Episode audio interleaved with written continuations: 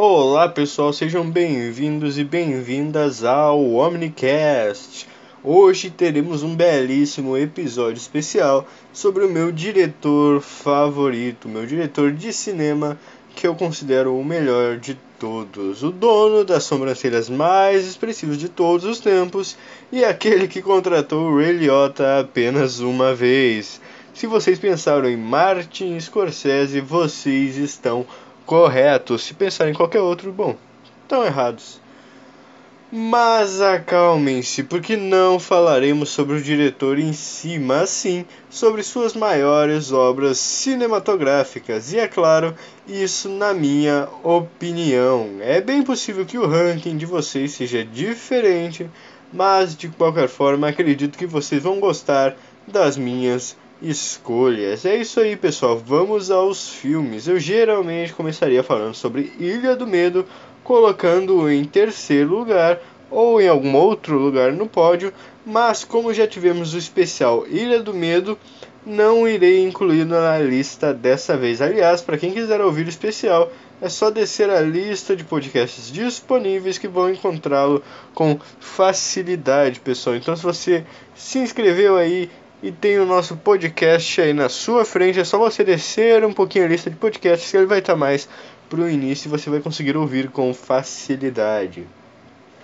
Agora sim, sem mais delongas, vamos ao nosso terceiro lugar, que vai para o filme Taxi Driver, um dos maiores clássicos cults da história, filme que transformou De Niro no astro que conhecemos hoje. Bom, vocês provavelmente conhecem o De Niro por filmes mais atuais, o que realmente não é tão bom, afinal o auge dele ocorreu antes dos anos 2000. Ele acabou pegando alguns papéis um pouco mais pastelões depois, por causa de problemas pessoais, etc.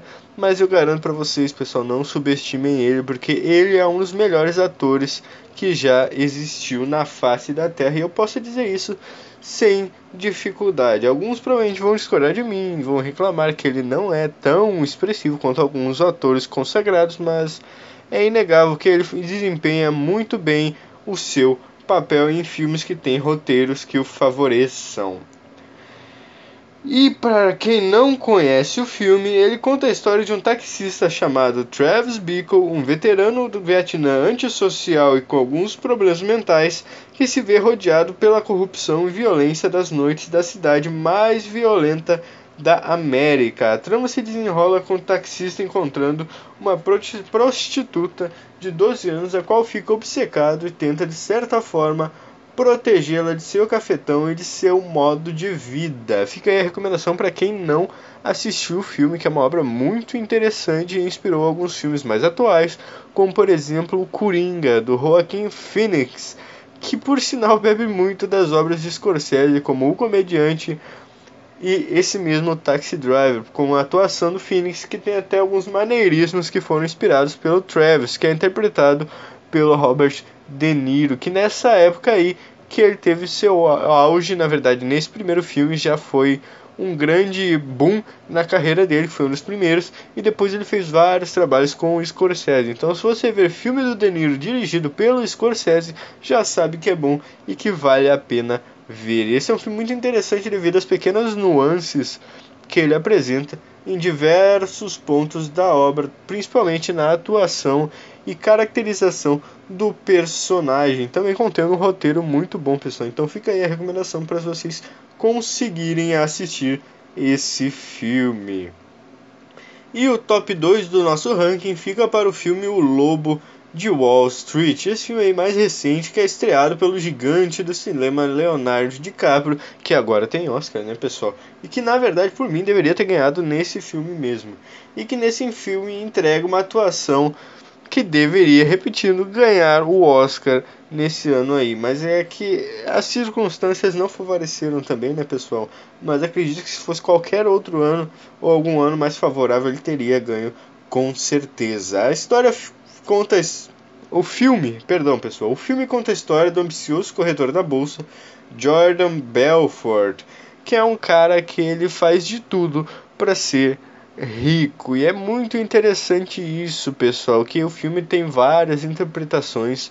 Não nada muito profundo, mas eu digo que dependendo de quem assiste, vai acabar tendo uma apreciação diferente do filme. em breve vamos ter um especial só sobre esse filme, Lobo de Wall Street, onde eu vou contar para vocês um pouco da história, fazer um resuminho e dar minha opinião sobre a obra. O filme mistura elementos documentais e narrativos e entrega uma obra-prima em diversos aspectos, fazendo bem seu papel biográfico, com, uma certo, com um certo aspecto de exagero, é claro, mas entrega muito bem e de uma forma bem leve, assim, é um filme bem de boa para assistir, mas não assistam com a sua família, já recomendando. Mas é, ele entrega o que é proposto. Então por isso estamos falando dele, pessoal. Isso aí é o segundo lugar no meu ranking pessoal. Lembrando que isso aqui é tudo minha opinião. E se vocês discordarem, não tem problema algum, pessoal.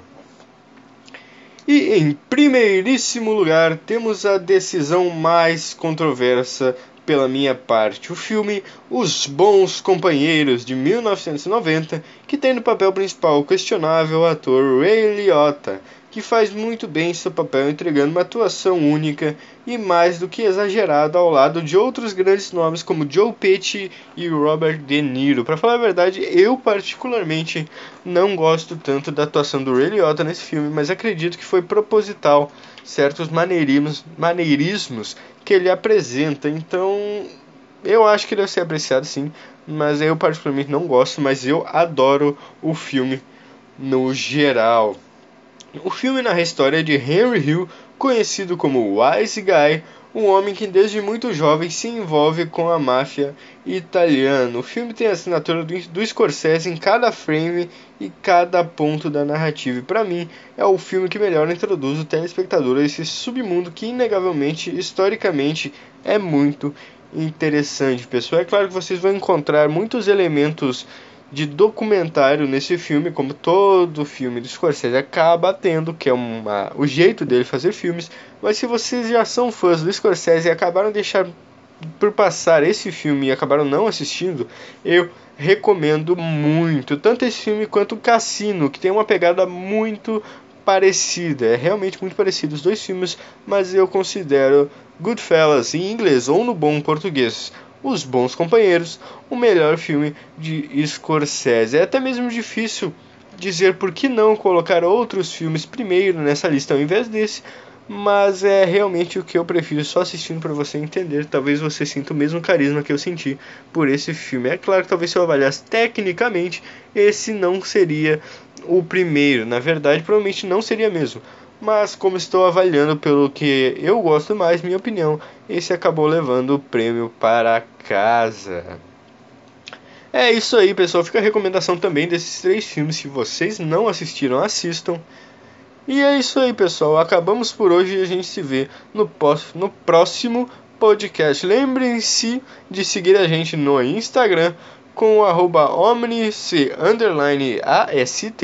E se você quer ter sua marca divulgada aqui no nosso canal, é só mandar uma mensagem direct lá também. Lembrando que você que é ouvinte e fã do nosso podcast, também pode mandar sugestões lá no direct que a gente vai atender o mais rápido possível. Mas lembre-se de mandar o mais rápido possível para que possamos atender a todas as indicações que vocês derem primeiro. Se vocês quiserem indicar temas ou qualquer coisa do tipo, tá liberado, pessoal. É só mandar lá. Então siga lá no Instagram e siga aqui também no Spotify para ficar ligado em tudo que a gente posta. Que vamos ter podcasts simultâneos semanais e também os podcasts em que eu vou apresentar sozinhos aqui que eu vou apresentar sozinho aqui para vocês, pessoal. Então se liguem e falou!